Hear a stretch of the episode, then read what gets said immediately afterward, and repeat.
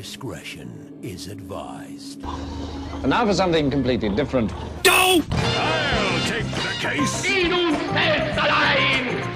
Why so serious? It's one small step for man, one giant leap for mankind.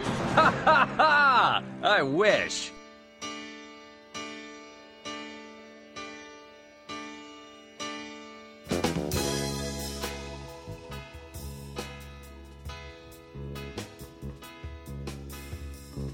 Vida longa e próspera. A gente tá aqui para mais um Nerd Expert Podcast do Universo Nerd com mais um episódio do- da série de programas insólitos com a participação do nosso convidado mais aclamado e conhecido que é o Carlos Alberto Machado, que está deitado e não quer conversar agora. E ainda tá aqui em casa faz um Ainda. tempão, cara. É, não saiu. Não saiu. Vocês tinham que ver a bagunça que ele deixou ele na mesa, toalha no chão ainda.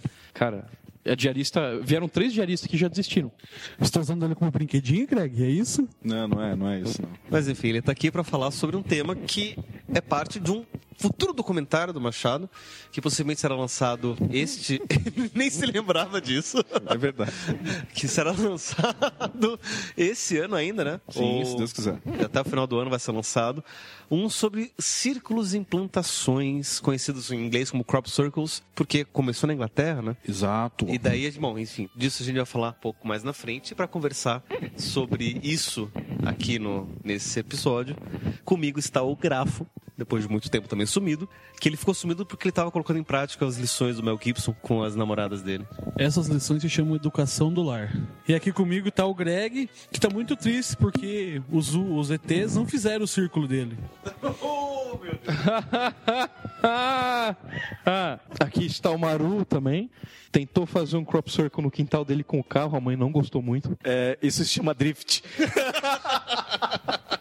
Você viu aquele filme dos teus parentes lá, Tokyo Drift, né? E se inspirou? Need for, aquele, como é que chama? Não, esse não. Eu vi os documentários japoneses de drift. E do meu lado tá a Ana, que. do meu lado tá a Ana, que não bate no microfone quando corre como um alienígena. Hein, whatever. What? Quê?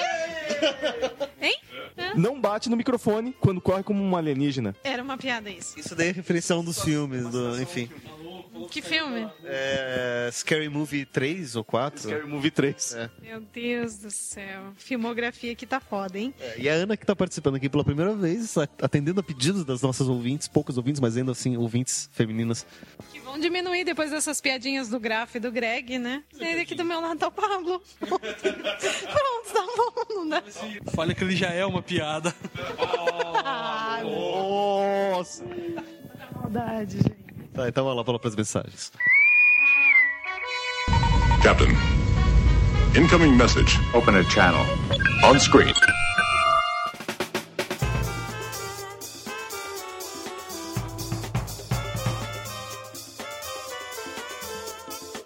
Então vamos lá para as mensagens do Nerd Express dessa semana. Na verdade é do, do, do ano, do, do- dos últimos cinco anos, porque faz. Acho que a última mensagem que eu gravei foi em 2009. E, pra- e aqui a gente está em 2016. E eu tô aqui com o Leonardo, do Mitografias, para gravar. Primeira vez gravando o Nerd Express, né? Sim, primeira vez que eu tô participando da Express. Estranho, mas estou. E como é que você se sente depois de tanto tempo desse podcast ter lançado o seu último episódio, tá gravando o Nerd Express? É, é, é meio estranho você pensar assim, de certa forma, ser uma participação póstuma, não sei, talvez. Né? Participando depois que já acabou o podcast, ao mesmo tempo tá sendo lançado, tá, tá confundindo minha cabeça aqui. Então deixa eu já avisar que esse daqui é o último episódio que a gente tem gravado para poder lançar do Nerd Express e até dar um pouco de uma satisfação de como que aconteceu. Vamos aproveitar. Quero já fazer os agradecimentos aqui de, de cara. Agradecer o Leonardo do Mitografias por estar hosteando os, os episódios que tem a ver com a temática do Mitografias. Então, se você está ouvindo esse daqui, provavelmente é no feed do Papo Lendário. Né? Ou então você encontrou por aí o para baixar em algum lugar. Saiba que o site universonerd.com.br, o Nerd Curitibano também, o Nerd Express, que não tinha site, enfim, nada disso é, existe mais, ou se existe não é nosso. E agora a gente tá, eu estou colocando no Mitografias esses últimos episódios. Ah, então, agradecer o Leonardo, agradecer toda a equipe do Mitografias, do qual também faço parte.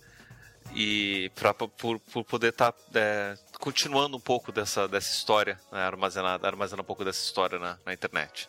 Também quero fazer um agradecimento muito especial ao Beto Patux, que editou esse episódio lá em 2009, 2010, não me lembro mais quando foi que ele editou. Ele gentilmente me procurou. Nossa, Pablo, eu queria agradecer muito o Ned Express, porque ele né, é, tem sido muito legal para mim. Eu queria fazer uma coisa em troca. Posso editar um para vocês, para vocês poderem lançar antes.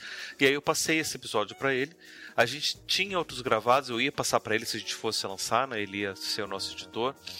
Só que daí acabou que não lançamos mais, né? A gente, é, os outros que estavam gravados, ou a qualidade estava muito ruim, ou agora eles estão datados e daí não vale mais a pena lançar. A gente fez um sobre memes, pra você ter uma ideia, na época que os memes começaram a fazer sucesso, hoje em dia se for lançar isso deve ser muita, muito datado. É, então, agradecer ao Patux por ter editado pra gente, né, que sem ele essa, esse episódio nunca sairia, né, nunca iria pro ar. Né, então, caso você queira conhecer o trabalho dele, você pode entrar no site patux.com.br. Né? Ele ainda participa de. Já participou de outros, de outros podcasts, ele também participa de, de alguns outros projetos. Ele gosta muito de esporte, né? então entre lá e, e, e confira um pouco do, do, do, trabalho dele.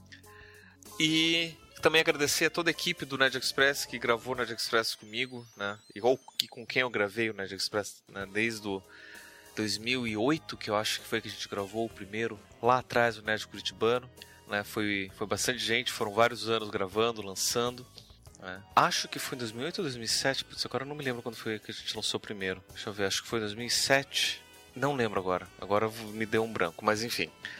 Foi, foi muito tempo gravando, muito, muitas diversões, muitas conversas, muitas amizades, muitas coisas bacanas. Ah, e infelizmente o, o, as pessoas do, do, da equipe começaram a, a ter outras atividades. Eu comecei o meu mestrado em 2009. Né? Eu acho que então foi em 2007 que a gente começou a gravar. 2007, 2009, é, 2009, faz sentido. Então já estava fazendo meu mestrado, já estava muito corrido, já estava muito atribulado. E aí eu não conseguia dar conta de gravar, editar e, e lançar, que era quem que fazia todo esse trabalho lá. Então é, daí a gente foi gravando menos, foi se encontrando menos, daí cada um meio que seguiu a sua vida e a gente não gravou mais. Né, o site venceu, tudo, a gente não, não, não renovou mais os, as contas. Daí teve problema que a gente hospedava tudo lá no, no, no. Hum. E aí a gente perdeu os backups que estavam lá. E aí os backups que eu tinha, tinha tudo. Ó, pra você ter uma ideia, eu tinha backup num, num HD externo, tinha backup no computador, tinha backup no Mivio, né, na, na, nuvem, né? Então o Mivio ele apagou tudo, o meu computador foi roubado e o meu HD externo queimou. Então eu perdi todos os backups que eu tinha dos episódios antigos, daí meio que desanimou, né? De ah, vou, vou tentar relançar, né? Daí relançar só os mais recentes que eu tinha no, no, no outro computador, né? Num, ia, que, o, o que não foi roubado, daí ia, ia meio que perder a graça. E aí a gente meio que simplesmente deixou morrer, acabar. Né? Mas a gente tinha alguns episódios bem bacanas que ia ficar muito triste de simplesmente é, deixar morrer, então a gente aproveitou o espaço do Mitografias para poder relançar. E aí eu quero também fazer um pedido. Caso alguém tenha algum episódio antigo do Nerd Express, principalmente os primeiros lá atrás, da primeira temporada, por favor, entre em contato com a gente, né? me procurem, uhum. procure o Leonardo, mande e-mail para Mitografias, dá, dá algum jeito de encontrar a gente em algum lugar, porque eu ainda não tenho alguns dos episódios mais antigos e tem um ou outro perdido ali no meio também que eu não tenho. Né? Então, caso você tenha, encontre o backup antigo, me, me procure, fale com, ah, eu tenho aqui os episódios do Nerd Express, mas vamos ver se eu já tenho ou não tenho, né? Pode ser dos, dos drops, dos especiais, do, dos play, das playlists, que algumas playlists eu não tenho também, principalmente as primeiras, então se, se tiver gravado em algum lugar, manda, manda pra mim. Ah, eu também tinha todos, todos eles baixados no meu iPod, que também foi roubado. Ah, então, enfim, é, dei azar de, de, de, perder. Então, caso alguém tenha, entre em contato, que ia ser muito legal poder ter. E aí, quem sabe até a gente poder relançar no feed do, do Mitografias em algum momento. Certo? Mais alguma mensagem? Agora acho que é só o spam da semana, né? O spam da semana. Spam.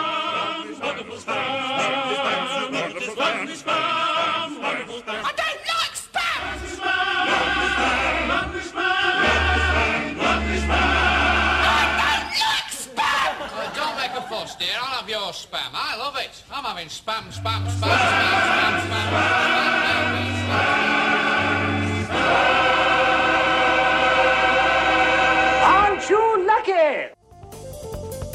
Como não podia faltar, a gente tem mais um último spam da semana.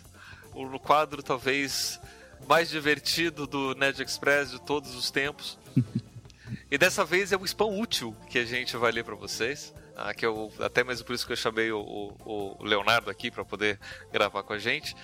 Que é o spam do Padrim Lendário. Para quem não sabe, o Mitografias ele aderiu à onda do, do financiamento coletivo e a gente montou um no, no Padrim um sistema de financiamento coletivo para que os nossos ouvintes ajudem a gente a custear o Mitografias e o Papo Lendário e os outros projetos. Ah, então a gente queria ler esse spam aqui. Você quer começar, Leonardo? Bom, vou começar aqui esse, teoricamente, um alto spam, né? O spam útil, Sei, sei. o spam do bem. Bom, esse spam começa. É, é com prazer que nós do Mitografias apresentamos nosso projeto Padrim Lendário, uma forma de melhorarmos sempre a, part- a partir da contribuição de nossos fãs. Se quiser conhecer mais sobre o projeto, clique aqui e se torne nosso padrinho. Ele, manda, ele mandou aqui o link né, para acessar o padrinho. Não se preocupe que esse link vai estar no post. Sim, sim. e aí ele continua aqui. Como funciona o Padrim? O Padrim é um serviço online de crowd- crowdfunding que permite que uma pessoa se torne um padrinho de um canal de produção de conteúdo. Essa pessoa fará contribuições mensais com a quantia que achar mais adequada. O melhor de tudo é que o Padrim é 100% nacional, portanto o contribuinte pagará em reais, não se preocupando com mudanças de valores do dólar nem valores de IOF. Que nessas épocas de 2016 isso daí é, é bastante útil, inclusive. Sim. Ah, Não se sabe, né? é, Daqui a pouco a gente vai estar aceitando também pagamentos em ações da Petrobras. Sim. É, tá quase pareado com dólar. Com tais contribuições, o Mitografias poderá se manter e melhorar cada vez mais. O fã ganhará com isso e também receberá recompensas. Olha só que maravilha. E como ajudar a mitografias, Leonardo? Bom, o Padrim não é obrigatório. Não estamos cobrando por posts ou episódios do podcast, mas temos que admitir que, apesar de ser prazeroso e fazermos porque gostamos, é sim um trabalho duro que nos consome tempo e dinheiro. E como é? Uhum. Mais tempo que dinheiro por enquanto, sim, sim. mas o dinheiro também tem envolvido. A gente estava até conversando em off que a gente tá precisando comprar headset novo. Uhum. Por isso pedimos essa singela ajuda a todos os que estiverem dispostos, e desde já agradecemos. Com isso poderemos alcançar determinados objetivos. Hum, objetivos, eu gosto disso. Quais são os objetivos? Primeiro, melhorar a qualidade dos episódios do podcast Papo Lendário através de equipamentos de ponta e edições terceirizadas por profissionais. Olha só que maravilha. O que mais? Aumentar a quantidade de episódios do podcast, podendo se tornar semanal. Isso é muito bom. Isso muito bom. Mas é, isso é legal. Terceiro, mais material para o site, novas colunas, mais artigos, produções em vídeo e animações, e também novas séries de podcasts. Isso é muito legal. Muita coisa a gente tem no papel aí, mas É. não dá para lançar né, por falta de tempo, assim, tudo, então a gente É. precisa desse empurrão. Aham. E é, aumentar a abrangência de nosso material, indo para áreas como história, filosofia, outras ciências humanas e naturais. Isso é muito bom também. E o que mais? E muito mais. E muito mais. Olha só que maravilha. e só pra já adiantar, provavelmente vocês em breve, se vocês assinam o feed do, do Papo Lendário, vocês vão ficar sabendo de uma das futuras possíveis novidades que a gente vai lançar no. é, até para poder incentivar e motivar futuros colaboradores. né? Uhum. Assim, só, só para só pra, só pra quem tem curiosidade de saber, algumas das recompensas né? A gente vai estar nas próximas semanas ainda, a gente está aqui gravando no final de janeiro de 2016. Então, nas próximas semanas, até começo de, de fevereiro, a gente vai estar muda- fazendo umas pequenas ediçõezinhas ali no- nas recompensas, mas basicamente, algumas das recompensas que a gente tem é po- poder participar do Templo do Conhecimento, que é um grupo fechado lá no, no Facebook, onde a gente vai apresenta pr- a- a- tudo co- começa por lá, né? A gente sempre apresenta as coisas lá, por exemplo, tava, a gente tava conversando com o Andrei lá do Mundo Freak Confidencial, né? E ele ficou sabendo de um, de um projeto que eu tô fazendo com, com o Ivan Mizanzuki. Daí ele chegou pra mim, Paulo, você tá pensando em fazer alguma coisa relacionada a isso lá pro Mitografias? Eu falei, sim. Relacionado a storytelling? É, sim. Com temas de, de, de mitografia? Sim. Pô, o que que é? Então, tá lá, já está lá, inclusive, no Templo do Conhecimento. Quem participa do tema do conhecimento já sabe que, que novidade é essa. Em breve vocês vão estar sabendo também que novidade é essa. Né? Mas tudo começa antes por lá. Né? É, a gente vai ter algumas outras atividades, né? a gente vai poder ter algumas gravações é, ao vivo via Hangout. Quem participar do tema do conhecimento vai poder receber o link para poder assistir. A gente vai ter sorteio de brindes e livros que vão ser quase que exclusivos para os, os colaboradores, né? só para os nossos padrinhos. E, e a gente está pensando em oferecer também grupos de estudos e, e assessorias de, de, de, de, orientação acadêmica. Né? Ultimamente eu tenho, tenho respondido alguns e-mails sobre isso, mas vamos ver se a gente organiza de uma forma mais, mais organizar de uma forma organizada, né? Isso é bom. Lá no, no, no Templo do Conhecimento. Né? E também todo mundo recebe botões temáticos de mitologia, né? exclusivos do, do, do Papo Lendário, do Mitografias. Né? Além de, de, de, ter nossa eterna gratidão. Né? E também a gente está tá pensando também em outros, outros brindes físicos, né? caderninhos que estão na moda, está todo mundo tendo o seu próprio caderninho. A gente também vai fazer caderninhos para os nossos padrinhos. Enfim, tem, tem, vai ter bastante coisa lá. Né? Então, quem quiser ter curiosidade, tem, quem tem curiosidade para conhecer, vocês podem entrar ou no mitografias.com.br barra padrim, ou então padrim.com.br barra mitografias. Qualquer um dos dois vai levar para as informações sobre o nosso sistema de recompensas do Mitografias, do Padrim Lendário. E eu acho que esse foi o nosso spam da semana.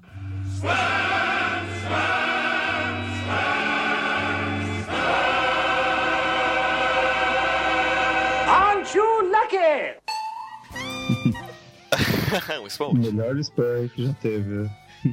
Então, só para lembrar vocês, esse episódio a gente gravou em 2009 com o Carlos Machado, com o Machado, então faz bastante tempo. Naquela época ele estava produzindo um documentário sobre o tema. Só que eu acho que não foi pra frente porque ele não chegou a lançar. Eu não sei, eu vou ver se me encontro com ele, eu vou cobrar para ver se ele tem alguma previsão e eventualmente a gente anuncia. Né? Ou se ele lança- for lançar eventualmente esse documentário, a gente vê de, de lançar mais alguma coisa no, no, no Papo Lendário Especial com, com o Carlos Machado. né? Então, tem algumas coisas que estão datadas, né? A gente acabou de. A gente tava falando de alguns filmes que tinham saído na época, alguma coisa assim. Então, relevem, porque já tem mais de 5 anos, quase 6 anos essa gravação. Ahn, você tinha também um, um mais um recado, Leonardo?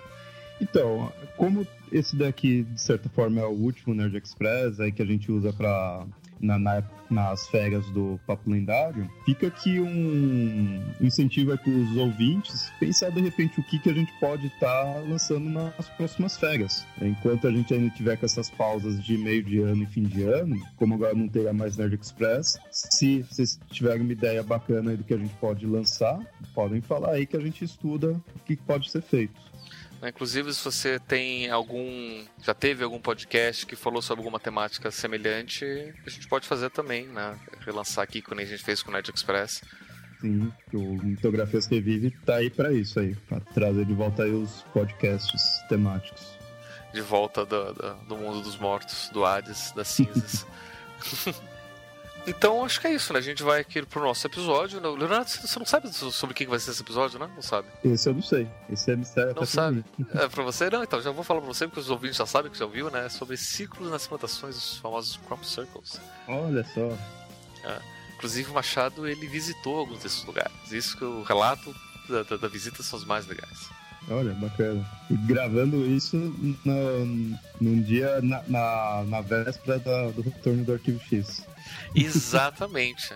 Exatamente. Olha só que coincidência. Nem time tocado. Então vocês vão estar ouvindo, né? Provavelmente vocês já vão. Alguns de vocês já vão ter visto aqui o X e vão estar assistindo. Olha só, que- olha só que maravilha.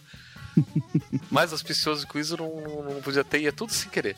Nenhum pingo de planejamento.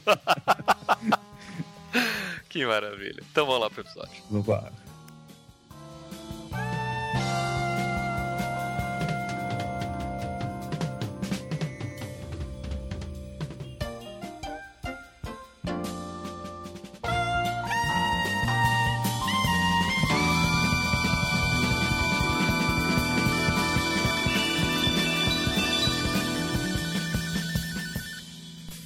This message will destruct in five seconds.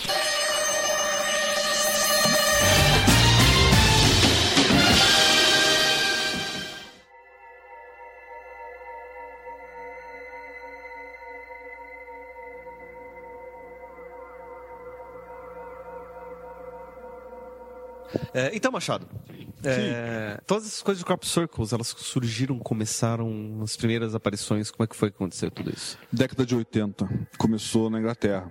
Pertinho ali do. Chovia muito. Diário de Rocha. É... Agora eu não gostei dessa. E perto ali do, daquelas ruínas do Stonehenge lá. Stonehenge? Stonehenge, obrigado. É, nem sei pronunciar. É, lá perto apareceram os primeiros círculos. No começo eles eram simples, tá? Eram círculos dentro de círculos. Eram coisas bem simples mesmo. Aí os primeiros que apareceram intrigaram os, os, os fazendeiros na época e eles não entenderam o que estava acontecendo. É, aí as pessoas começaram a. Lógico que o burburinho começou a crescer e dizer, ah, foi, é, é, foi o próprio fazendeiro que fez, ou foi gente que não tem o que fazer que começou a, a fabricar esses círculos e tal. Só que daí o que aconteceu?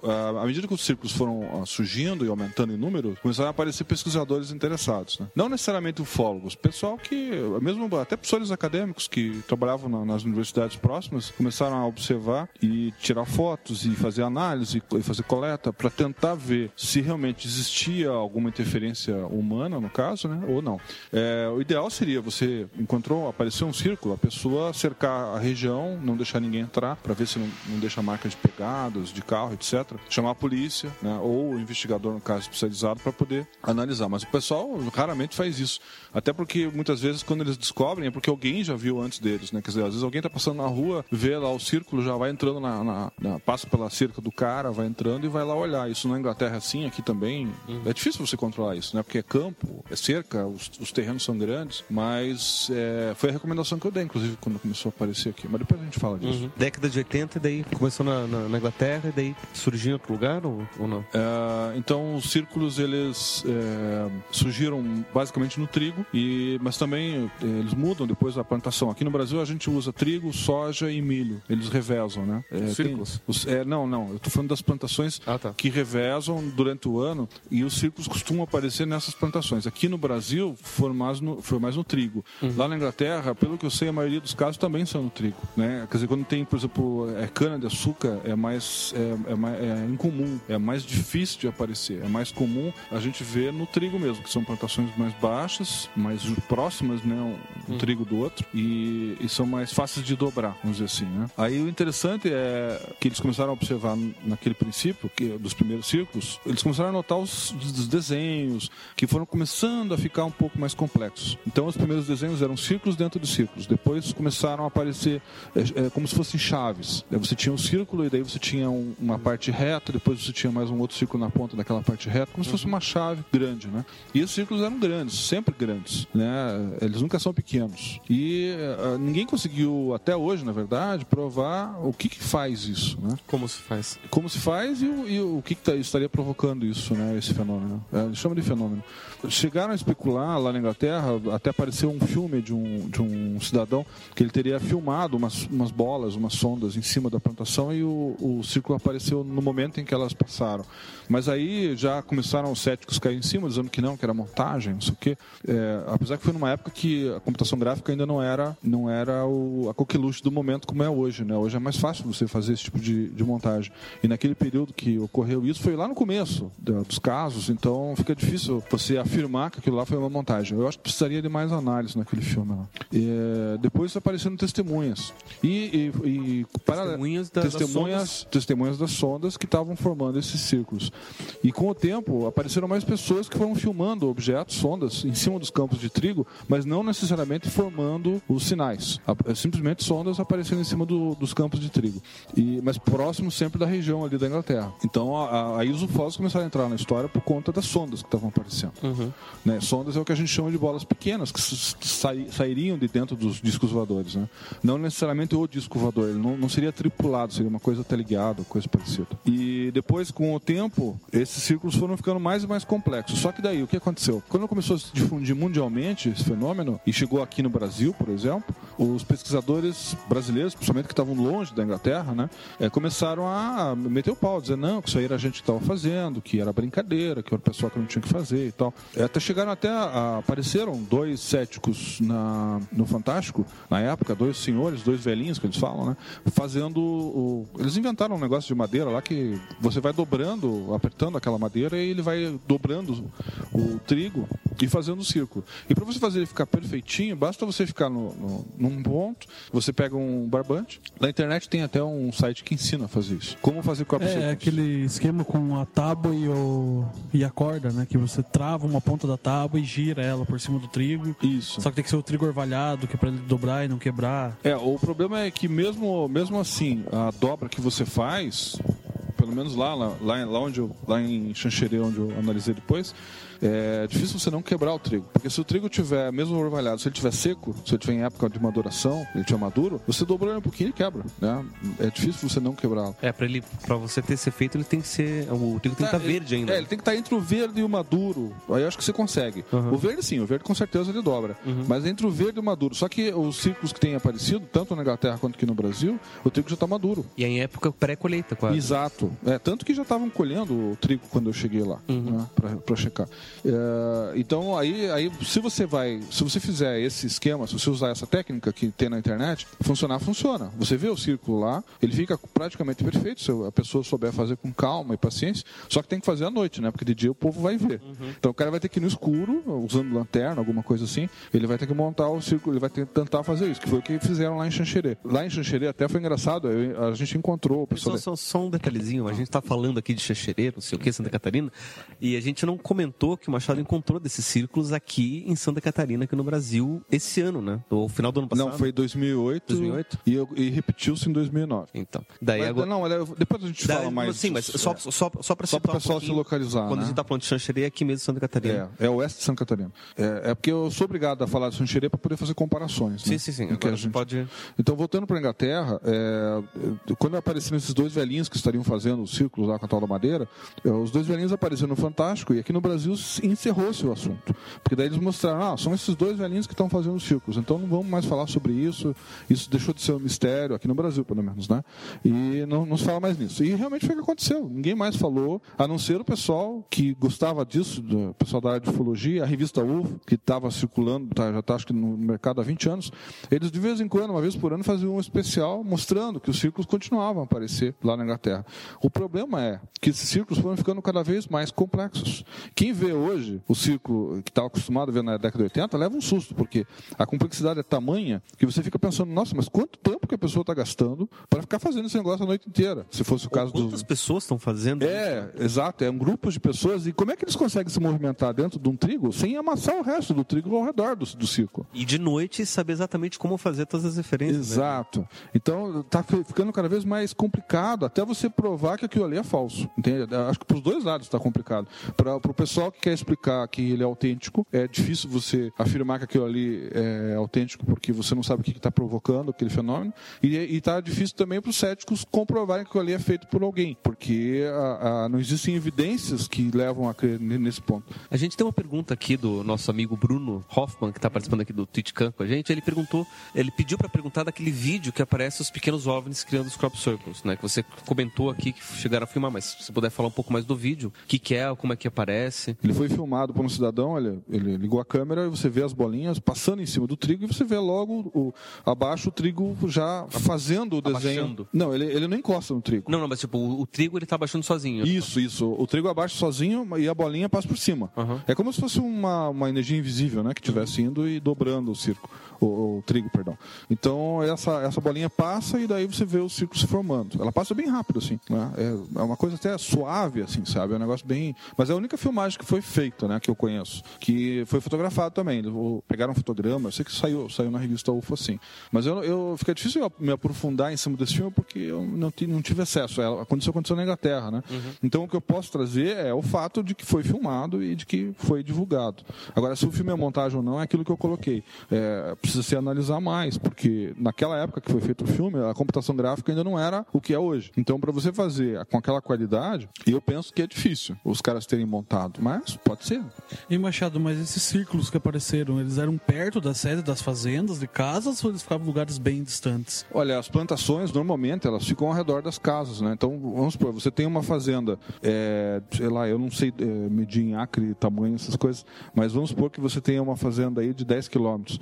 Você vai colocar a tua casa num lugar que você acha mais bonitinho. E daí a tua plantação vai ficar em todos esses 10 quilômetros. Então, os círculos, eles não escolhem um lugar certo. Ele pode aparecer do lado da casa do cara ou pode aparecer longe. Entendeu? É muito relativo. Tudo de- dependia da, da região. O que eu notei, que eu achei interessante, é que tanto na Inglaterra quanto aqui, quer dizer, na Inglaterra eu não posso garantir porque já, eh, o número de círculos aumentou muito.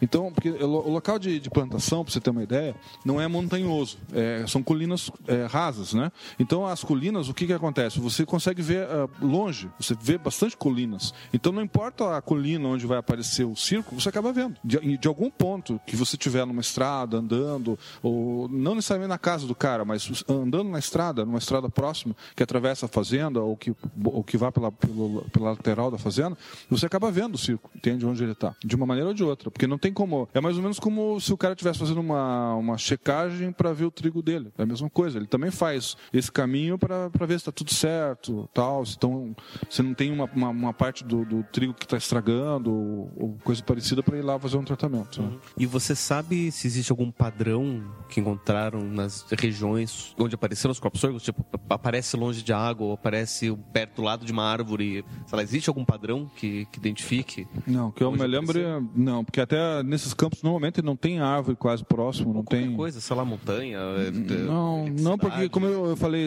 é em campo, né? E no campo é, ele geralmente está longe de montanhas, não tem, é, você, você não tem cabo de energia elétrica passando lá, você não tem nada, você não tem nada, não tem rio. O rio pode ter, mas é assim, não é uma, não- não- como é que eu vou dizer para você? Não é em todos os círculos que tem rio próximo. Pode ser que tenha um outro, lógico, porque às vezes o rio passa por dentro da, da fazenda da- do proprietário, do agricultor. Né? Mas nesse caso, não, não, não, não existe um padrão assim. O que, o que as pessoas têm, o que eu tenho notado é o padrão de desenhos. Eles começam eh, bem simples, com círculos dentro de círculos, né? uma coisa bem simplesinha, como se fosse uma letra O, por exemplo, ou um número zero, sei lá. Vai ficando complexo a, a tal ponto que hoje você tem na Inglaterra desenhos eh, com hieróglifos, mensagens, que você percebe que tem alguma coisa inteligente fazendo isso. Eu percebi também, como é que chama fractals em português? Fractais. Vi muitos desses desenhos são fractais, até nesse caso, círculo concêntricos crescendo para fora, assim. Os fractais, bem, bem lembrado. É, eles, eles lembram muito os fractais e em detalhes, assim, é, sei lá, que espanta mesmo. Então, se eles são fractais, você dá para dali tirar uma certa equação matemática dos, dos desenhos. Eu imagino que tenha matemáticos estudando isso lá na Inglaterra. Eu, eu não estou por dentro disso para te afirmar. Os livros que eu li sobre isso, eles falam de- mais de pesquisas a nível de laboratório. Né? Então eles levam, eles fazem colheita do trigo, levam para o laboratório, fotografam, fazem comparação, fazem teste dentro do círculo. É, teve, por exemplo, é, eles começaram a perceber a interferência do- do- dos círculos em aparelhos eletromagnéticos quando alguns repórteres iam fazer a matéria dentro do círculo e a câmera começava a falhar, o equipamento eletrônico. Pô, é uma coisa assim meio ilógica até, né? Você pensar, porque, pô, ali não tem corrente elétrica passando, não tem nada, e como é que o, o- o equipamento do cara vai dar problema? Mas isso aí foi, foi, foi contestado, né? Eles, mostra, eles evidenciaram isso. As primeiras televisões que foram, alguns microfones mais sensíveis, tipo bom, assim, eles chegaram a, a- a- a pegar a interferência dentro desses círculos. É, seria como esse círculo, então, fosse um, uma fonte de um pulso eletromagnético, assim, mais ou menos, ali, para chegar a influenciar em equipamento. Olha, Ou se não residual, né? É, pode ser. Eu queria, depois eu vou fazer uma comparação com círculos que eu encontrei em Maringá, que, que daí a gente vem aqui pro Brasil, porque antes de entrar lá no de West Santa Catarina, eu queria falar de, um, de uns outros que eu encontrei em Maringá. Mas voltando pro, pra Inglaterra, a- as colheitas que foram feitas para análise, no começo eram colheitas erradas, assim como a gente também cometeu o mesmo erro aqui em Curitiba, é, perdão, aqui no Paraná. É, a gente eh, colhia o trigo com a mão, e jogava dentro de um saco, guardava no carro e trazia. E o certo não é fazer assim. Você tem toda uma técnica, de uma metodologia de. de... Aproveitando essa daí. Tem que pegar com luva. Da, da colheita do trigo, o Hoffman perguntou se o pão feito com esse trigo ficou de outro mundo. É boa. Boa. Olha, normalmente o, o que os agricultores fazem, principalmente na Inglaterra, como virou atração turística, né? Querendo ou não, virou, né? É, e esse fenômeno é tão, ficou tão famoso né, no mundo todo que os agricultores não costumam colher o trigo da, daquela região onde apareceu. Eles deixam lá por meses, às vezes, né? Às vezes fica para o ano seguinte. Ninguém. o- a- porque depois de tanta gente ir lá e pisar, pisar, pisar, acaba danificando e ele desaparece praticamente dentro da plantação, né? Porque de, de tantas pessoas pisarem acabam estragando. É uma pena, porque é, o pessoal é curioso, né? É normal. O ser humano ele quer ver de perto, ele quer poder registrar, então ele vai lá fotografar, quer ver. Tem alguns fazendeiros agora recentemente na Inglaterra estão começando a cobrar porque eles estão ficando no prejuízo. Porque como entra muita gente na terra e pisa em cima do trigo, ele fica ruim para colheita. Aí também pisoteia o chão, também acaba compactando. Exato, é. aí o chão tem que, a terra tem que estar fofa para plantação. Então esse prejuízo para eles poderem tentar se ressarcir, não todos, alguns, tá? Eles estão fazendo isso. Eles estão cobrando do pessoal o ingresso para o cara poder entrar dentro da terra dele. Eles ficam cuidando do, da, da cerca próxima ao, ao círculo, né? E ficam cobrando ingresso, isso lá na Inglaterra, para o pessoal poder ir, a- ir ver de perto, fotografar, fazer o que quer. Porque daí pelo menos eles não ficam num prejuízo tão grande, né? E os agricultores, assim, nesses locais que apareceram o círculo, eles sentiram alguma diferença na hora que eles plantaram o trigo? Assim, teve alguma diferença ou algum, al- alguma alteração do trigo? Pelos estudos que eu tenho observado, na, na- tem um livro, é Linda Montauk, ela chegou a fazer um levantamento naquela região e descobriu, pelas análises que eles fizeram, que o trigo estava ficando diferente, sim, dentro desses círculos, né, ou daqueles autênticos. Né? Ou, ou os grãos do trigo eram maiores, né, e às vezes até eram melhores, né, mais, mais saborosos, né, que você perguntou se o pessoal comeu, né, e eles chegavam a fazer pão e tudo com, com esse trigo para ver a diferença. E daí eles sentiram uma ligeira diferença. A Sabe se nível de fazer cerveja também com esse trigo? Porque também deve ficar bom, né? Cerveja? Cerveja de trigo. Aí eu já não sei. bia. Não, Eu o sei. também perguntou, né? Uma cerveja alienígena. né? Se for alienígena, né? Porque eu também não estou dizendo que é. Mas é, é, o, que, o que eu, o que eu achei interessante é, é alguns aspectos que vale a pena mencionar das análises que eles fizeram. Quando esse trigo ele dobra, quando ele, ele faz uma curva, na verdade ele curva mesmo. É como se ele tivesse nascido curvado. né? Os, os que eu coletei, inclusive, eu observei isso. Já na raiz ele vai saindo e vai, vai fazendo a curva. Quando o cara faz a brincadeira lá com a tal da, da madeira lá, da, da corda, quando ele força a madeira em cima do trigo, o trigo quebra. Ele quebra dobra, mesmo. né? Ele dobra. É, ele, ele dá uma quebradinha, porque ele está meio seco, então ele, ele faz assim. Ah, ele, fica, ele faz uma, uma, uma, uma quebra de 90 graus, né? Para ficar claro para quem está ouvindo. E nesse caso dos círculos autênticos, da, que a gente pode comparar, né? Dizer que é autêntico, que não foi falsificado, ele faz uma curva mesmo. Ele faz uma meia-lua no caule, né? E no caule seco, maduro no caso, né? Isso que é curioso. É que o colo seco fica bem quebradiço, né? Que até o vento danifica. É, se você tentar dobrar com a mão o trigo seco, você vai perceber que ele quebra mesmo. Você não consegue. é, você pode até tentar dobrar, e, mas ele volta. Né? Se ele não. Ou você força ele para ele quebrar, ou então ele não fica naquela posição, normalmente, como a gente tem encontrado. Aí que estava a diferença né, entre o, o falso e o, e o autêntico, vamos dizer assim. É, teve até um caso dos caçadores de mito, Mythbusters lá, que eles pegaram e fizeram com vapor, que diz que o vapor você conseguia fazer com que ele dobrasse sem quebrar. Só que conforme se não tivesse na temperatura certa, ou ele cozinhava o caule ou ele quebrava muito fácil, ele não dobrava perfeitamente. Agora você imagine, eh, desde a década de 80 está acontecendo isso. Imagina os caras desde a década de 80 com um lance de vapor tentando. É bem steampunk isso aí, né? Com vapor ali tentando dobrar o trigo e, e outra. Com o vapor eles devem ter tentado eh, dobrar uma, uma quantidade pequena de trigo. Agora você imagine fazer todo aquele desenho e tem que ser numa noite que ninguém te viu, né? Tem que ser num horário curto. Eu não imagino quanto tempo que o cara teria que fazer, mas ele teria que ser num horário curto para ninguém te ver, né? Você teria que fazer esse, esse trabalho, sair dali e não deixar nenhuma pista, né? Eu acho complicado.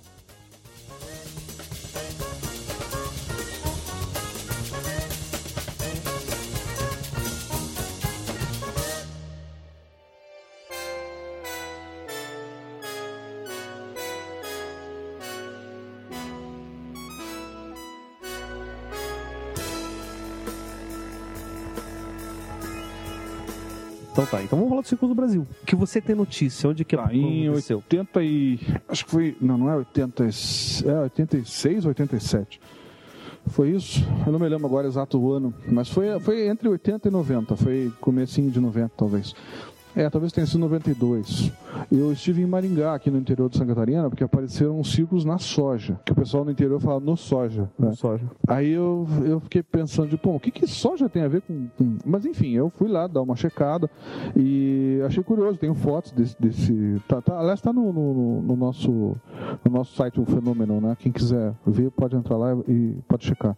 fenômeno.com.br. E lá no, no, em Maringá apareceram, não foi só em Maringá, Maringá, Maringá, Pato Branco, foram várias regiões do, do estado do Paraná aqui, do interior, lá, região oeste, que apareceram esses círculos, é, como é que eu vou explicar para vocês? Tem uma diferença entre o trigo e a soja. A soja não era dobrada, não tinha nada de dobrado aqui. O que a gente encontrava era uma- um campo de soja é, verde e daí um círculo de soja madura, seca. E no meio desse círculo de soja madura e seca, você via três buracos, ou um buraco, tá?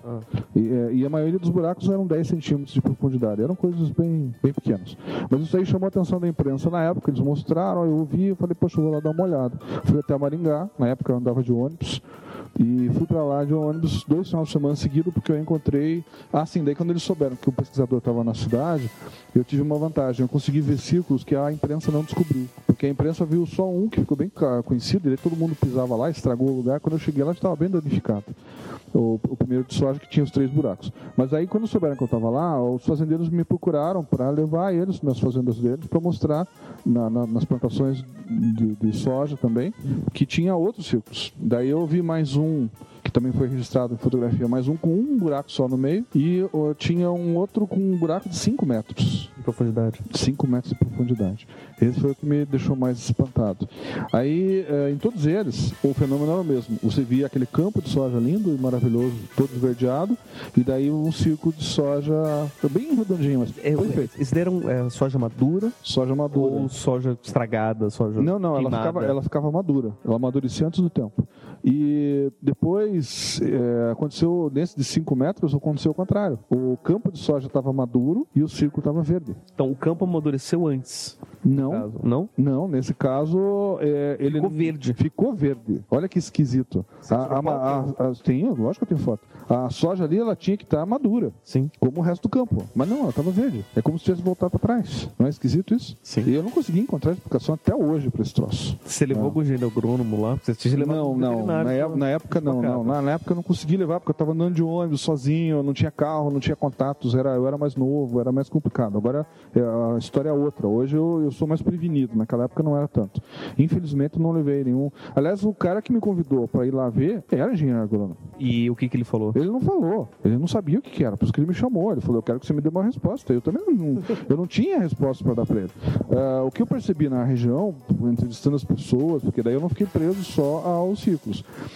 Como a cidade era pequena, era, não é em Maringá, é uma cidadezinha próxima de Maringá, acho que é São Jorge de Ivaí, se não me falha a memória. Eu comecei a conversar com os moradores da região, fui procurar o único técnico de televisão que tinha lá, porque eu ouvi falar que tinha queimado algumas televisões. Aí eu fui conversar com o técnico, ele me confirmou que naquele dia em que apareceram os círculos na cidade, 10 aparelhos de televisão queimaram juntos no mesmo dia e foram todos parar na, na oficina dele, porque ele era o único técnico que tinha lá. Aí ele falou: ó, pode ser que alguns tenham mandado arrumar em Maringá, mas naquele dia foi surpreendente porque eu tenho aqui uma televisão por mês que estraga.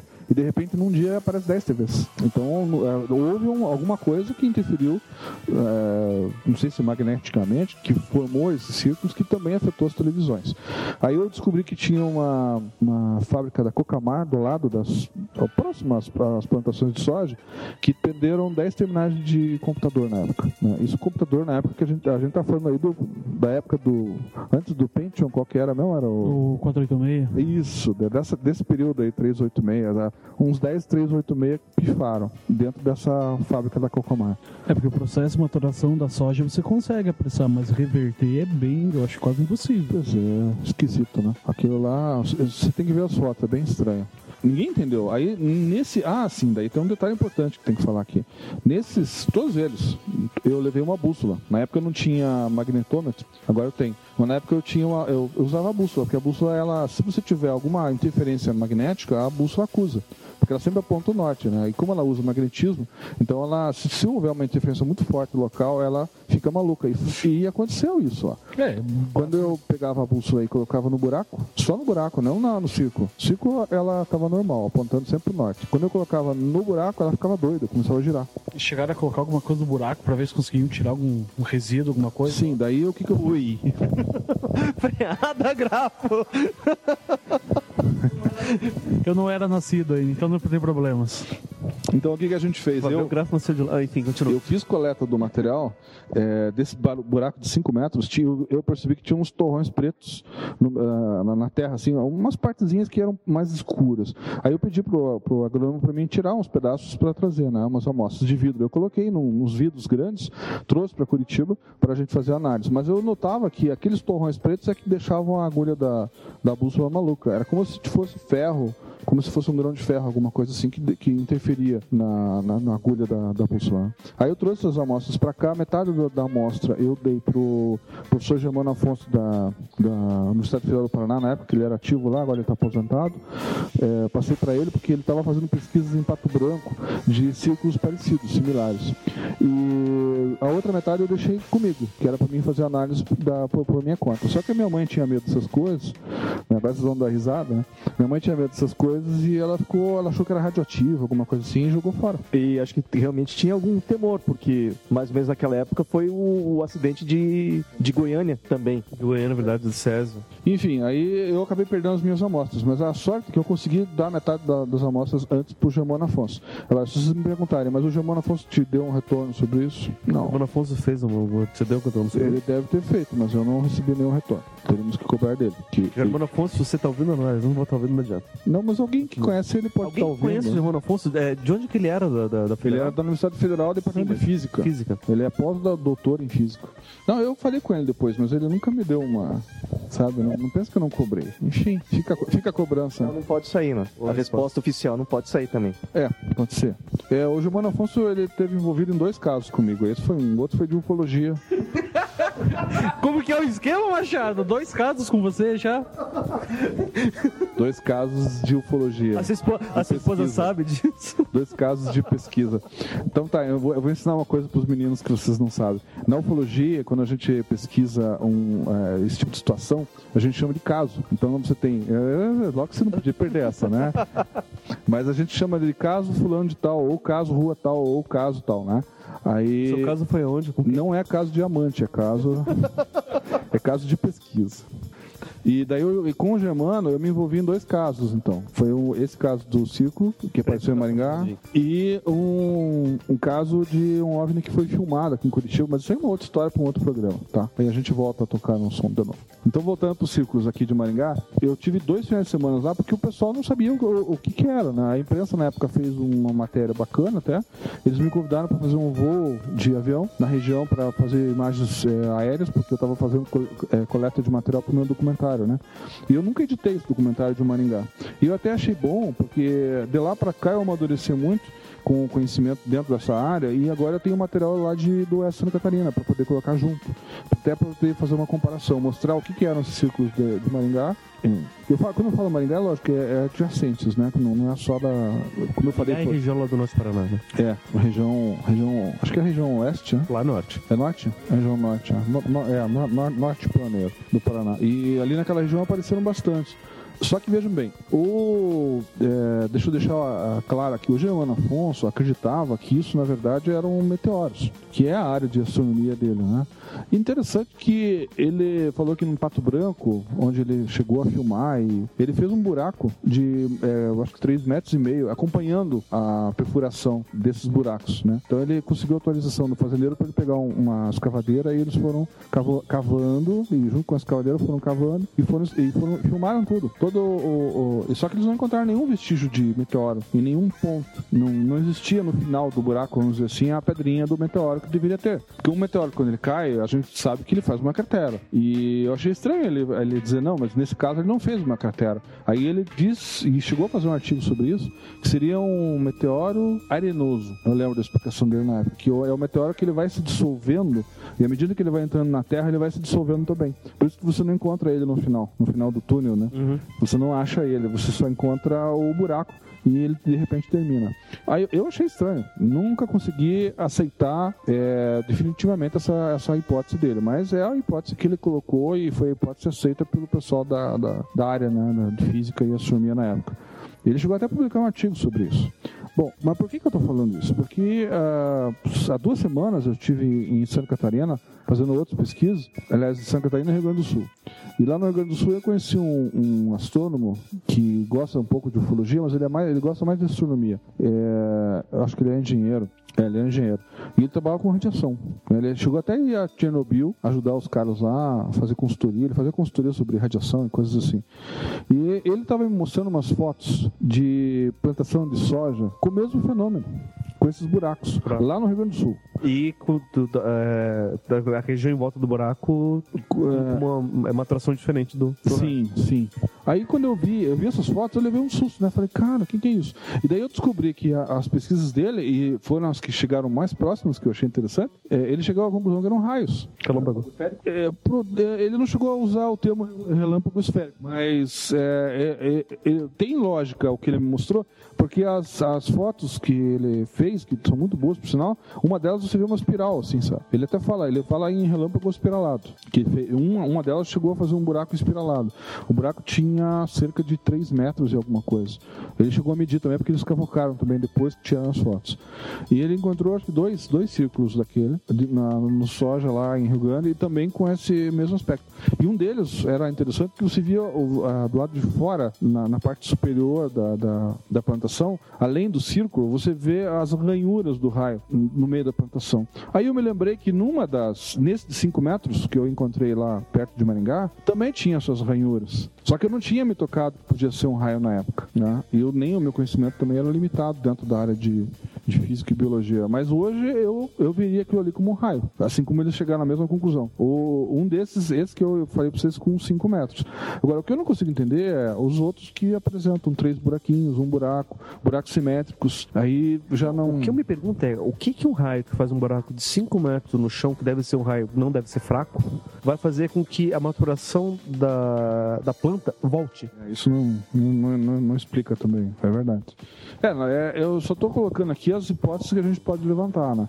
Você teria o raio, você teria o meteorito arenoso do, do, do, do físico aqui da Federal, e você teria um fenômeno estranho como esse que acontece na Inglaterra, né? Eu não sei se é o mesmo, porque na Inglaterra, eu ouvi falar depois que eles encontraram dentro, no, no, no meio dos círculos buracos pequenos, de 10 centímetros também. né? Eu não sei se lá faz a interferência magnética ou não, isso eu, eu não vi nenhuma afirmação. Mas eu achei interessante que essas coincidências, né? Que no meio do círculo sempre tem um buraquinho, lá na Inglaterra, aí a gente encontrou em Maringá, aí lá em Porto Alegre ele também falou a mesma coisa.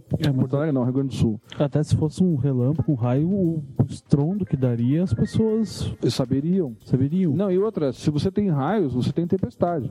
As pessoas é, é, falarem, olha, não, teve uma tempestade. E tanto no caso de Maringá quanto no, no caso é, desse do, é, da região oeste de Santa Catarina, eu não vi nenhum caso nem outro falando de raio nem de tempestade. É, mas no caso de relâmpagos, relâmpagos esféricos, às vezes eles não são acompanhados de, de tempestades, não. São fenômenos extremamente esquisitos. Inclusive, muitos relâmpagos esféricos acontecem sem nuvens, sem presença de nuvens, sem presença de nada. Pois é, é mas é, é aquela coisa também, né? Vai saber se não inventaram um relâmpago esférico para explicar essas coisas, né? Quem garante? Porque eu também, é que nem eu. é, uma vez falaram para mim, dentro da ufologia, eu já vi muito pessoal falar assim: ah, não, é relâmpago globular, que é, é quando fotografam sondas, né? Mas eu digo, poxa, mas eu nunca vi um relâmpago globular e nenhuma testemunha que viu, porque segundo os físicos, o relâmpago globular ele, ele duraria alguns segundos, porque é um relâmpago. E, e as pessoas ficam filmando isso aí, segundos, minutos, aí não tem como um relâmpago durar tanto tempo. Aí eles começam a apelar para fogo fato, para outras coisas, né? outros fenômenos de eh, gases do pântano, eh, que são coisas que até hoje eu pesquisando, eu que sempre estou no mato e entrando e me enfurnando por aí, nunca vi. Né? Eu também nunca vi mãe Douro, nem boitatá, não vi nada dessas coisas. O que eu vi foi uma bola de luz que eu filmei durante cinco minutos e duas, dois dias seguidos. E aquilo ali, para mim, até hoje ninguém me explicou o que é. Mas voltando para os círculos, é, aí o que aconteceu? Em 2008 eu resolvi é, visitar Santa Catarina. Começaram a aparecer círculos muito parecidos com os da Inglaterra. Eu achei estranho a princípio, né? Falei, poxa, mas aqui no Brasil, né, do lado, aqui praticamente de onde a gente mora, não é do lado, é longe, dá uma viagem de umas seis horas. É mais longe que ir para São Paulo, daqui de Curitiba. Mas eu não resisti e resolvi dar uma olhada lá. Eu fiquei sabendo pelo Givaer, da revista UFO, né? Ele, ele chegou a dar um. Ele fez um relatório porque ele esteve lá, ele viu alguém, acho que lá da região avisou ele, e daí ele avisou a gente. Quando eu vi isso, eu falei, poxa, mas isso aí vale a pena visitar e conhecer. Só que quando eu cheguei lá, o primeiro círculo que tinha sido difundido na, na imprensa já estava meio que desaparecendo, assim, de tantas pessoas pisarem em cima. Mesmo assim, eu registrei alguma coisa e daí eu resolvi ficar por lá. Só que quando eu resolvi ficar, algumas pessoas chegaram pra mim, ah, mas tem mais um. Eu, como é que é? É, não, tem mais um na fazenda do fulano. Daí eu fui lá e descobri mais um. Aí eu pensei, ó, vou dormir aqui, vou, ver se eu acho algumas pessoas que viram alguma coisa a mais. Comecei a escutar a rádio, porque eu tava de carro, comecei a ouvir, ouvir a rádio local. E eu ouvindo a rádio local, toda hora falavam sobre isso no, no rádio. E de vez em quando, os repórteres começaram a entrevistar pessoas que estavam vendo OVNIs na região. Aquele mesmo dia. Aí, opa, interessante. Aí eu peguei comecei a ir nas rádios e comecei a pegar o depoimento, dessas, eh, o endereço dessas pessoas para ir conversar com elas e comecei a entrevistar esse povo. E as pessoas estavam vendo OVNIs sempre na noite, na noite que antecedia a, a, aparição dos círculos e geralmente em cima da região. Então eu entrevistei uma família, por exemplo, que eles foram acompanhados por uma sonda, uma bola de luz, uma coisa parecida, é, que acompanhou eles até a casa deles e depois foi em direção ao local onde apareceu o círculo na manhã seguinte. Então eu comecei a encontrar depoimentos assim, pessoas que estavam viajando próximos a Chapecó, é, que também é perto da, da, daquela região do Xanxerê ali em Santa Catarina, e eles começaram a descrever que estavam vendo, estavam vendo objetos só naquele período, coincidentemente no período que estavam aparecendo círculos lá na região oeste. Mesmo assim, apareceu um círculo em Xanxerê, que é uma cidadezinha um pouco maior ali na região, onde é, deu para perceber que as pessoas fizeram de brincadeira. Foi até encontrado é, duas, duas garrafas PET com uma madeira na, no meio. Você pega duas garrafas PET, é, coloca uma. Sabe a madeirinha de, de, de vassoura? Uhum. Cabo de vassoura? Então você enfia o cabo de vassoura sem a vassoura, obviamente, pega o cabo e enfia ela numa das, das garrafas e na outra, na, na boca das garrafas, né? Sim. Então você tem as duas garrafas e, e aquela madeira. Se o cara usar a técnica do barbante, um deles segura o barbante no, num ponto, o outro vai até a extremidade do barbante e daí vai fazendo um círculo ao redor, com as duas garrafas, vai dobrando o trigo, que foi o que eles fizeram ali. A imprensa, inclusive, que localizou as duas garrafas e, o, e a, a de vassoura. Eu vi também, daí eu tirei umas fotos lá. Então ali, ali deu pra perceber que, que foi falso. Mas, e ali você via que tava quebrado, como eu comentei, né? Apesar que o trigo ali estava meio verde. Uhum. Eles escolheram o campo ali de propósito. Ah, vamos fazer aqui que aqui é mais fácil. Enquanto que os outros, que eu considero autênticos, ah, todo, todos os campos estavam em, em, época de colheita já. Já estavam maduros. Bem amarelinha o trigo, né? E ali não, ali estava é, entre verde e, e, e, maduro. É só, só pra gente poder esclarecer, até porque tem muita gente que deve estar se perguntando, né? Uma pergunta que eu, eu mesmo fiz quando o Machado contou sua história pela primeira vez para mim. Que possivelmente pode ser o dono da, da fazenda fazendo isso para chamar publicidade para ele, né? Atenção para ele, para falar qualquer motivo que ele queira isso daí.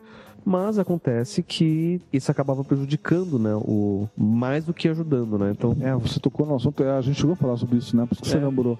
É, é, eu já tinha esquecido, foi bom que você tocou. Teve um, um caso, que é um daqueles círculos lá, é, aconteceu isso. O cidadão, é, o, o agricultor, no caso, que fez o. que era dono da terra, ele foi acusado pelos vizinhos, amigos dele, da região, de que ele tinha feito aquilo para chamar atenção. Aí, para ganhar fama, alguma coisa assim. Ah, Aliás, chegaram até a cogitar que ele queria ganhar dinheiro com isso. Né? E eu só soube disso por acaso, porque eu tinha ido no círculo dele, que estava perto da estrada, fácil de chegar. Mas daí eu vi que a casa dele estava ali embaixo, pensei, poxa, eu vou. E vi que eles estavam lá, né? Eu vi, vi que tinha bastante gente lá. Eu pensei, eu vou lá conversar com esse cara. Uns, acho que dava um, um quilômetro mais ou menos de onde eu- de onde estava o círculo, a casa dele. Aí eu resolvi descer lá, fui com o carro, pedi licença e tal. Cumprimentei, e eles estavam tomando chimarrão, e era um domingo, estavam conversando lá na, na frente da casa. Daí eu pedi licença, perguntei se podia entrevistá-lo, né? Ele falou que não, falou sem entrevista. Eu não pode gravar, não pode filmar. Eu falei, mas posso conversar com o senhor? Não, conversar você pode. Daí eu, obviamente, deixei o equipamento no carro, entrei lá, sentei numa cadeirinha, eles me ofereceram chimarrão, eu não, eu não- não sou muito chegado, mas fiquei conversando com eles. E daí, nesse papo que a gente teve, eu percebi que ele estava muito chateado, o dono da terra, né? Ele estava super, é, assim, ele, falou, ele até falou, ó, quase que eu cortei esse trigo aí, porque eu só não cortei porque teve muitos amigos, o meu filho, o pessoal mais novo, eles estavam interessados e pedindo para mim deixar, para eu não cortar, porque ele já tinha feito a colheita da... da- da- Só, só, ele só deixou o trigo naquela região onde estava o círculo, para o pessoal poder ver, né, que tinha aparecido. E ele falou, eu por mim já tinha cortado. Se a imprensa não tivesse vindo aí encher as parceiras da gente. E daí, quando começaram a me acusar, eu fiquei muito chateado com isso. E daí, os filhos dele falaram que ele tinha sumido, inclusive. Ele foi embora dali da fazenda, ficou um tempo afastado. Ele tinha acabado de voltar quando eu apareci lá, um dia ou dois antes.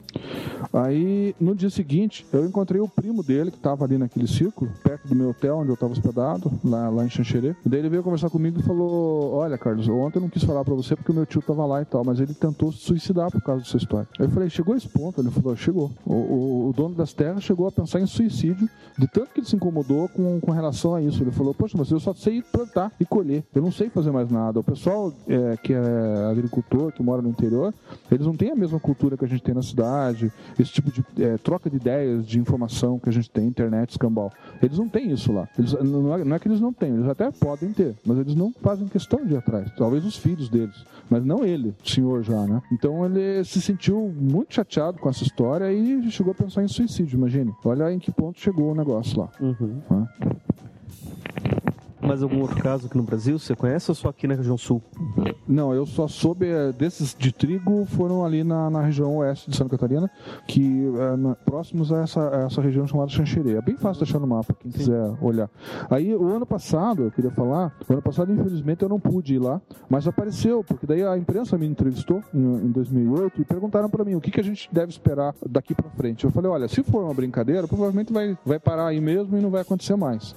Se for o mesmo fenômeno que está acontecendo na Inglaterra, o ano que vem deve, vir, deve aparecer círculos mais complexos. Foi só isso que eu disse. Né? E realmente apareceu um círculo mais complexo. Não, ano passado, passado. porque eu tive lá o ano retrasado.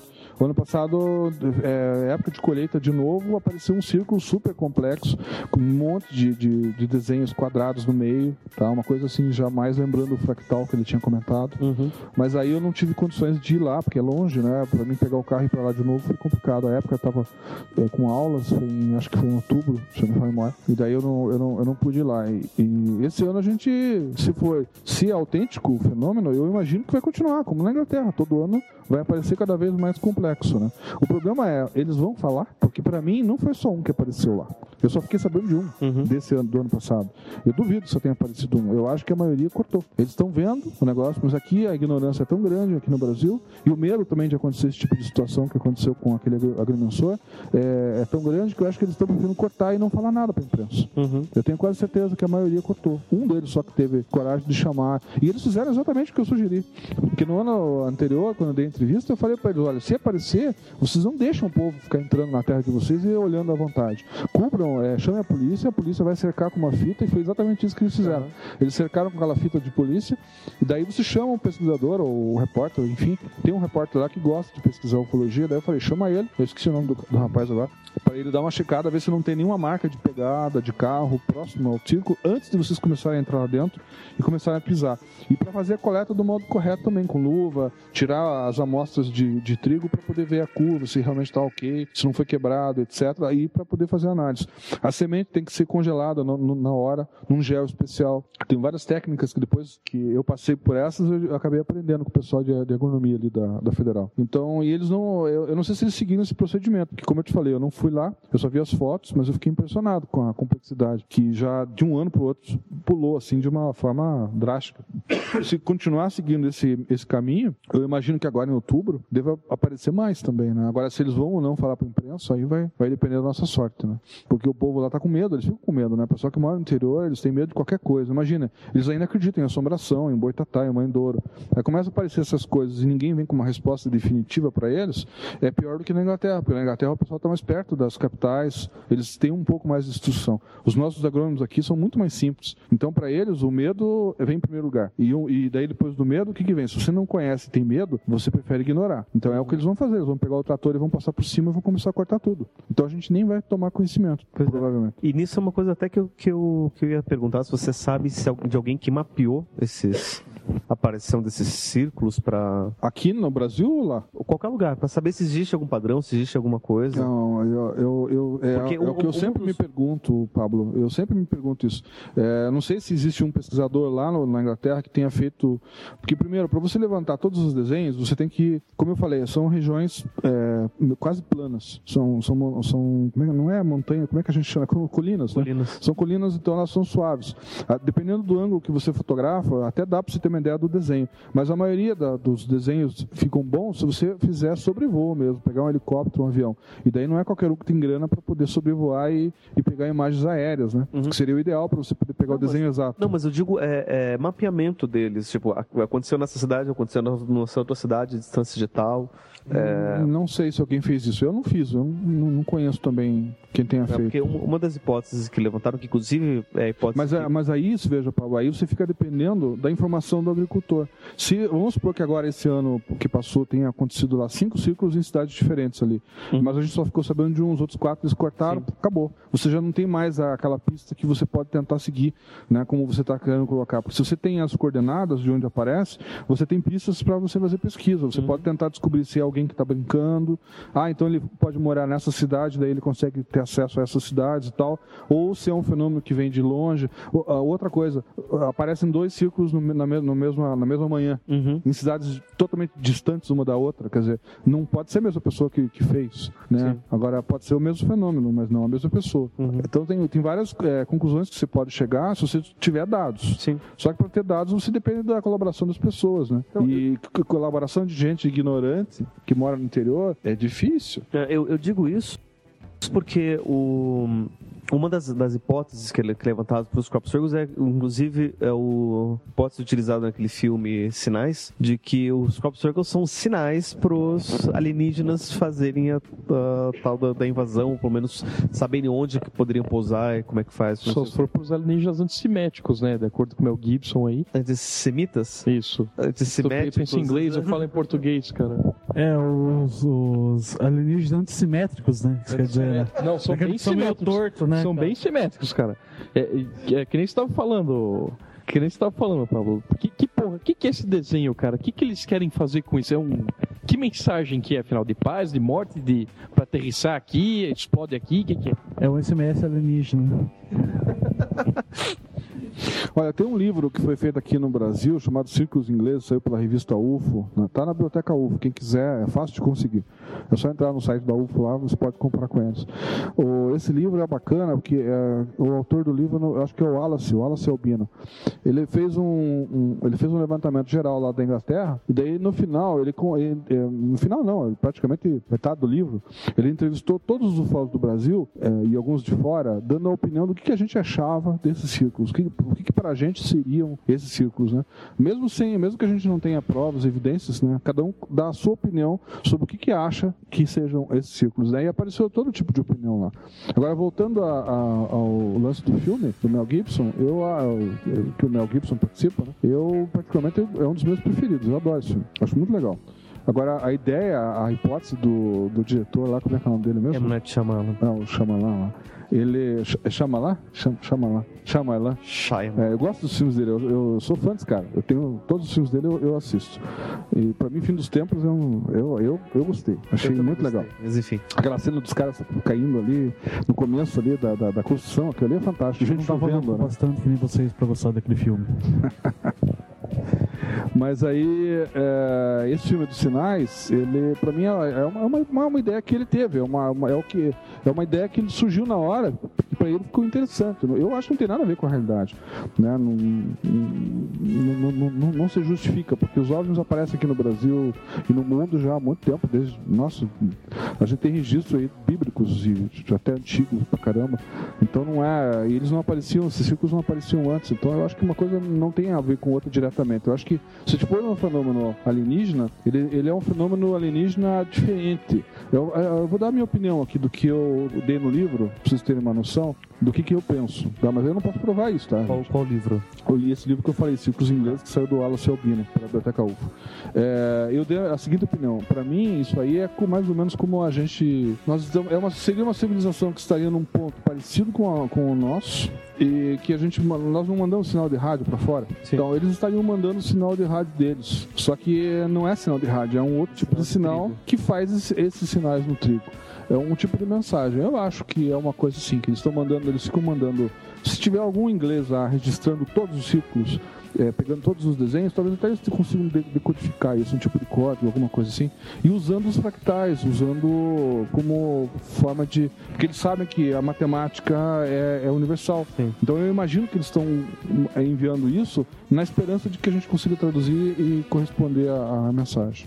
Você, você chegou até a comentar, a gente pode até ser, ser pauta para um outro programa. Agora tem gente que acredita que é a Terra que faz isso. Ah, sim. Gaia, hipótese Gaia. Pode ser Gaia. Mas enfim, você, você chegou a comentar, pode ser um tema para um, um futuro programa, é, de relatos bíblicos de alienígenas que, que tá presente para quem assistiu, para quem leu o livro, o Eram os Deuses Astronautas, né? Você acha, talvez, pegando até um pouco do, do assunto do, do livro, você acha talvez que esses ciclos nas mutações tenham alguma coisa a ver com as, os desenhos de, de, de Nazca? Não. Beleza. Em Machado. Então, como se falou, então, no caso, então, se tivesse realmente catalogado, pode ser descoberto um, um padrão na entre todos esses círculos, se fossem todos catalogados. Eu penso que sim. Porque você, quando você vai, quando você vai trabalhar, não sei se você lembra, quando você fez matemática, quando você fez o primário, ah, na tua época já era primeiro grau, né? Quando você fez primeiro e segundo grau. Não, ele não fez, ele fez. É inclusão social ele aqui. Inclusão social não, é, chama. Inclusão social não, é inclusão digital 1. Eu aprendi com a- em casa com a mãe do Greg. Então tá. Como é que ensina matemática? Mal que Deus o livre, mas. Entre aí. outras coisas. É, então, quando a mãe do Greg ensinou matemática pra ele. A matemática que ele aprendeu foi, é, foi aquela básica primeiro, depois é que você foi para mais complexo. Então você começou naquela soma, na diminuição, na- na- nos- no- nas fórmulas mais simples, depois foi ficando mais complexo. Então eu tô, eu- a minha ideia é mais ou menos essa. Eu penso que é, eles primeiro mandam sinais simples e depois vão, vão mandando sinais mais complexos. Então a partir do momento que você tem os simples, para você poder ter uma base, você vai conseguindo é, somar eles para poder tentar traduzir mensagens mais complexas. Mas isso aí é, é a opinião minha, tá, gente? É, não tô- eu não tenho como como provar isso. Uns hieroglifos, né? Mais ou menos isso. O que a gente precisava era de uma pedra de roseta, né? Saber exatamente o que, que eles querem dizer. Se bem que a pedra de roseta, para mim, pode ser a resposta, pode ser isso, na matemática, no, no, na, no, no que ele colocou aqui, no- nos fractais, exatamente. Que a gente está estudando bastante isso também. É, tem uma pergunta também que mandaram pra gente aqui via Twitter, do Bruno Ferreira. Ele pergunta assim que. A gente, só comenta, a gente, até agora a gente só comentou, mas a gente não chegou a, a definir, categorizar. Mas o que, que é preciso para que um desses crop circles seja considerado autêntico, pelo menos para você, que você fala aqui do autêntico, não autêntico? O que, que é para ser autêntico? é, é como eu coloquei, o autêntico, é, ele, é, primeiro você não encontra nenhuma evidência de passos nem de é, rastros de carro próximo ao círculo ah, quando ele é encontrado a primeira vez. Se você tiver o depoimento do fazendeiro que encontrou que ninguém chegou ali, que ele não viu, ele deu uma volta ao redor e não viu nada, porque normalmente é isso que eles fazem, né? Eles procuram uma pegada, um rastro de carro ou, ou de alguém que teve ali para poder produzir aquele, aquele círculo. Segunda, a segunda coisa é a dobra do caule. Se o caule tiver dobrado em curva e não quebrado, é, é- é o, é o que eu observei como eu, que eu poderia dizer que seria autêntico. Né? E daí teriam esses outros fatores que estão aparecendo na Inglaterra, que aqui ainda não surgiram, que seria interferência em equipamento eletrônico dentro do círculo, que a gente aqui não achou isso, eu até fiz testes lá. Apesar que o repórter curioso lá, aquele que gosta de ufologia, que mora em, em Xanxerê, ele fez uma experiência interessante, é, que eu não pensei em fazer. Ele pegou o celular das pessoas que estavam lá e colocou exatamente no meio, né? E ele notou que o sinal dos celulares, quando eles estavam no meio, estava mais forte. E quando eles saíam do círculo, ele estava mais fraco. né? Vários, vários celulares. Eu achei uma experiência interessante. Não é uma experiência científica, não, é- não, não, é, não seria a metodologia adequada, mas eu achei interessante. A ideia do cara pegar os celulares na hora, eu não pensei nisso. E ele colocou ali e fez isso e fotografou. Está registrado isso. O sinal, você vê o sinal bem forte. Como se ali tivesse dobrado o sinal do, do celular. Então, esse tipo de coisa eu, eu considero autêntico. Como é que uma pessoa vai falsificar um círculo e colocar todas as características dentro dele? Né? Interferência magnética, em, campo, em- em equipamentos eletrônicos. Inclusive antena de celular, né? É, vai dar trabalho. Eu acho que é a, a tábua de Roseta que você falou, né? É, pedra da Pedra de Roseta. Eu acho que a resposta para tudo isso é 42. O Machado ele não conhece Douglas Adams, então ele não sabe que 42 é a resposta para a pergunta fundamental da vida do universo e tudo mais. Ele então olhou para alguma cara de hã? O pi? É, então vamos aproveitar e vamos falar dos filmes que tem isso. A gente já citou Sinais do Mel Gibson. Cara, eu não vou lembrar o nome do outro filme. Tem um filme que eu vi muito fuleiro, cara, B mesmo, é, trashzão. É, Não é o- que, o até na Todo capa do... Pânico 3? Que também- Não, não, nesse não, não, não era, não era comédia, era era era era era para ser um filme sério. Entendeu? Era. Eu dei muita risada. Emanuele nos Círculos de Trigo? Boa. Boa. Ah, foi bom que você falou isso. Eu me lembrei de uma coisa agora. Tem o pessoal místico que gosta também dessas coisas, né? Então, o que, que eles fazem? Emanuele? É. E o que, que o pessoal místico co- costuma fazer tanto na Inglaterra quanto aconteceu aqui em Xanxerê também? Aí eles acham que ali tem grandes é, energias cósmicas e não sei o quê. O que, que eles fazem? Eles passam a noite deitados no meio do círculo. Você falou de Emanuele, eu me lembrei disso.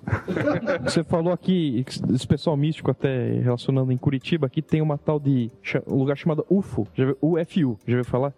União Fraternal Universal. E o pessoal acredita, eles vão lá, você vai numa salinha, você senta numa pirâmide que os caras armaram lá, sei lá, com barraca lá de praia, o cacete, aquelas barras que usa, uma só de metal. Você senta lá, fica lá meia hora e tipo vai te energizar. Mesma coisa que o círculo, imagine. Uma, uma besteira. É. É, eu até fico pensando se tem realmente interferência magnética em campo, em, em equipamento eletrônico, se a pessoa vai botar a cabeça ali, eu acho que vai interferir alguma coisa na cabeça dela, vai deixar ela mais doida. Ou, ou- ou a cabeça, a cabeça já, já, tá, já tá interferida, né? Pra poder fazer Foi isso. Tinha que filmar o Mauru fazendo assim, a mímica do, que ele tá sudando pipa. É... Deitado, musiquinha Don't worry. A Ana tá aqui, que ela é uma fã do, Mel Gibson. Algum comentário sobre o filme dele, de Sinais?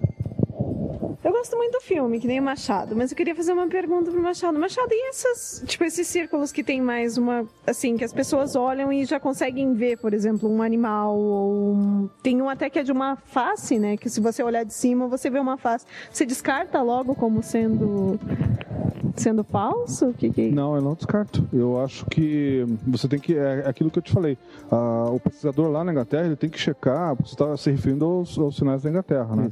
Tem alguns que lembram animais, outros que lembram. é, tem até um que tinha. Era um Grey, né? Que a gente chama, que é era a cabeça de um alienígena, é, feito todinho em. Ai, como é que era? Em, em zeros e uns, que é a linguagem binária, né? Aí você fica pensando, uau, se o cara falsificar um negócio daquele ali, putz, ia dar uma mão de obra daquela. Porque o pessoal levantou essa hipótese, que foi gente que fez aquilo para brincar com os ufólogos e tal.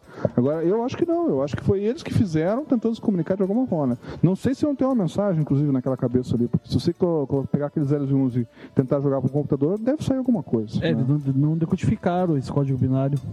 Não, não- eu não, pelo menos eu não, não, tenho conhecimento, né? Eu imagino que alguém deva ter pensado nisso, porque é a primeira coisa que a gente pensa é tentar decodificar aquilo ali, né? Aí, mas eu não vi nada escrito sobre isso, né? Mas eu lembro da, da imagem que ela comentou e na época saiu dizendo que era a gente que estava fazendo, tal. os céticos estavam colocando essa foto como uma, uma prova de que era falso, sendo que eles não analisaram o restante da, da- da- dos detalhes. Aí um detalhe lá na Inglaterra, no nó do, do, do- do trigo, eles costumam ficar é, diferenciados do, do, do resto dos outros trigos. No nó fica uma, uma, uma bola de água dentro. É, é como se a- acumulasse água só no, no nó do, do trigo. Porque daí o pessoal está levantando a hipótese até de que estão usando micro-ondas, etc. E por aí vai. Que daí daria para dobrar o trigo e tal.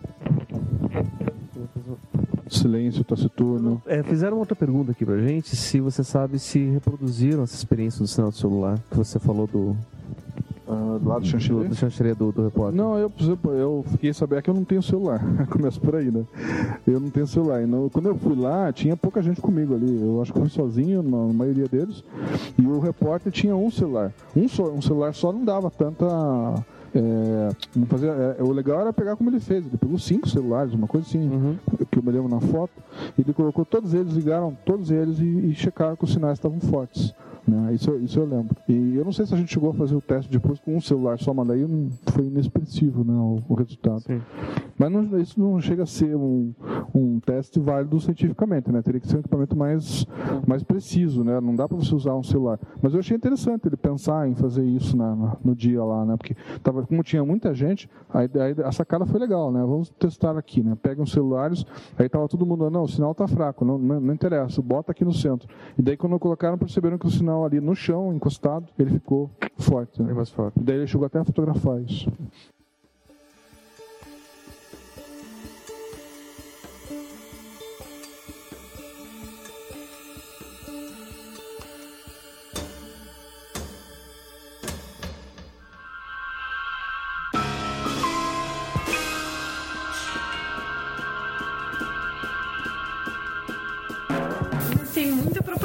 Também que foi criada a partir disso. Tipo, Ah, com certeza. O cerveja, pessoal aproveita. Pois é, isso, isso que eu ia perguntar. Inclusive, tem. é, no, no- pelo, pelo Google Maps, você consegue encontrar algumas dessas, dessas imagens. Tem uma que eu me lembro que é do, do Kentucky Fried Chicken. Tá lá o, o vovô Galinha, tá com o, o- lá o KFC escrito lá e, e você consegue ver. Mas aí dá, dá ver claramente que é o pessoal que na hora de colher o trigo, eles colhem naquele formato, né? É, não, é. O, pessoal aproveita para brincar. na- Natural, né? Que aconteça isso. Assim como aconteceu em Xanxerê. Quem foi, quem tentou fazer o. Aliás, quem fez o círculo lá, é, fez para brincar mesmo, pra, tipo, para mostrar, não, foi os fazendeiros que fizeram, vamos fazer também. Só que eles não conseguiram reproduzir exatamente igual, né? Ele ficou parecido fisicamente. E depois que a gente faz uma ligeira observação, né, você percebe que, que, que foi uma brincadeira mesmo. E chegaram a fazer um outro também com um carro, com um caminhonete, que eu não eu esqueci de comentar. Na, numa das. Depois, porque eu passei lá uns três dias, né? No terceiro dia eu, eu vi lá. Um, mas se via o local onde a caminhonete entrou, dava para ver o trigo todo caído, e depois ele forçando a barca, daí ele ficou fazendo o carro de pau que fala, né? Em volta assim para poder tentar montar. Mas ficou um círculo assim, muito fuleiro, né? É, a gente vai depois colocar algumas dessas imagens no, no, no site que a gente achar para vocês poderem ver e tirar suas próprias conclusões.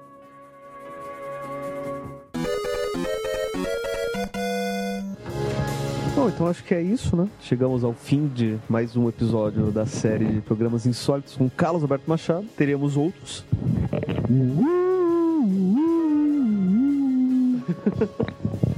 E Machado quer deixar algum recado, algum aviso, propaganda? Ah, sim. É, o pessoal entrar no nosso site fenômeno.com.br né, para saber mais sobre ufologia, círculos, enfim, o que quiserem. É, a gente está tentando, na verdade é um portal, né? A gente está tentando colocar muita informação ali e você vai ficar meses, para não dizer mais de um ano, pesquisando ali tudo que a gente tem para colocar. E olha que a gente vai colocar muito mais ainda.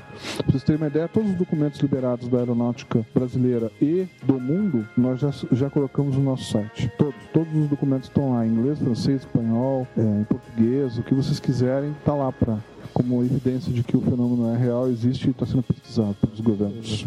Bom, então é isso. A gente espera vocês, os nossos ouvintes, no próximo episódio. Que a força esteja com vocês.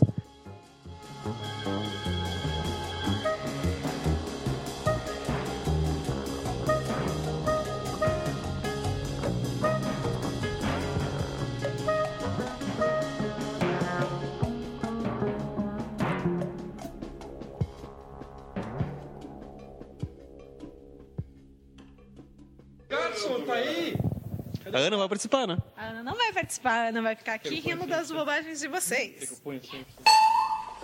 Boa tarde, Rob FDS. Whoever you are. Rob FDS. Não é spammer, não? Não, sei. Eu acho que não. Eu acho que um ser real. Um ser real. Você existe, Rob FDS? Aliás, não vou falar. Você existe, Rob FDS. Se esse daqui tivesse ligado lá, mas enfim. Ó, a pazinha do, do, do sorvete, eu não acredito. Ana. Pablo! Não. Essa pazinha, essa pazinha é do Pablo. Entrou em casa por meio de quem? Eu fui ontem, era 10 da noite no Fredo. Olha só. Tava vazio, não tinha ninguém. Ontem às 10 da noite a gente tava no cinema. Tava no cinema. Vendo Shrek 4. É bom? Legendado. Bom. Que o Shrek, Shrek 3 foi. Nossa, o Shrek terceiro foi uma bosta. Eu eu não gosto muito da cena, mas tipo, eu eu fui ver o 3 só. Lembre-se, quando vocês forem falar, pegar o microfone. Posso pegar o microfone? Pode. Pega no microfone do Maru, Greg, vai. Não, enfim. lapela.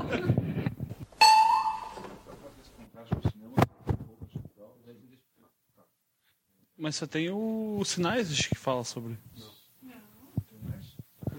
Ô, louco, Machado. Porra, Machado, a louco. Falou que seu fólogo nunca viu um UFO. Eu não só vi como filmei. O que importa é o a louco, ou nada. Existem esses círculos que são fakes, assim? Existe muita copycat?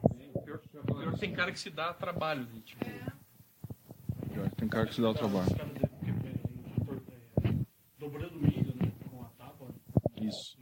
Exatamente. É, faz parte da teoria da desinformação. Pode espetacular. Crop Circles, ah, o Carlos Machado está aí com certeza.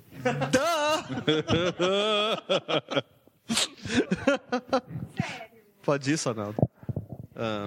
Pra alegria dos ouvintes. Cara, já manda um abraço pro seu pai. Ou sabe aquela parada de colocar seu nome em russo? Que você coloca e aparece um cara dançando pelado com a plaquinha? Passei pro Argel, o Argel passou pro pai dele.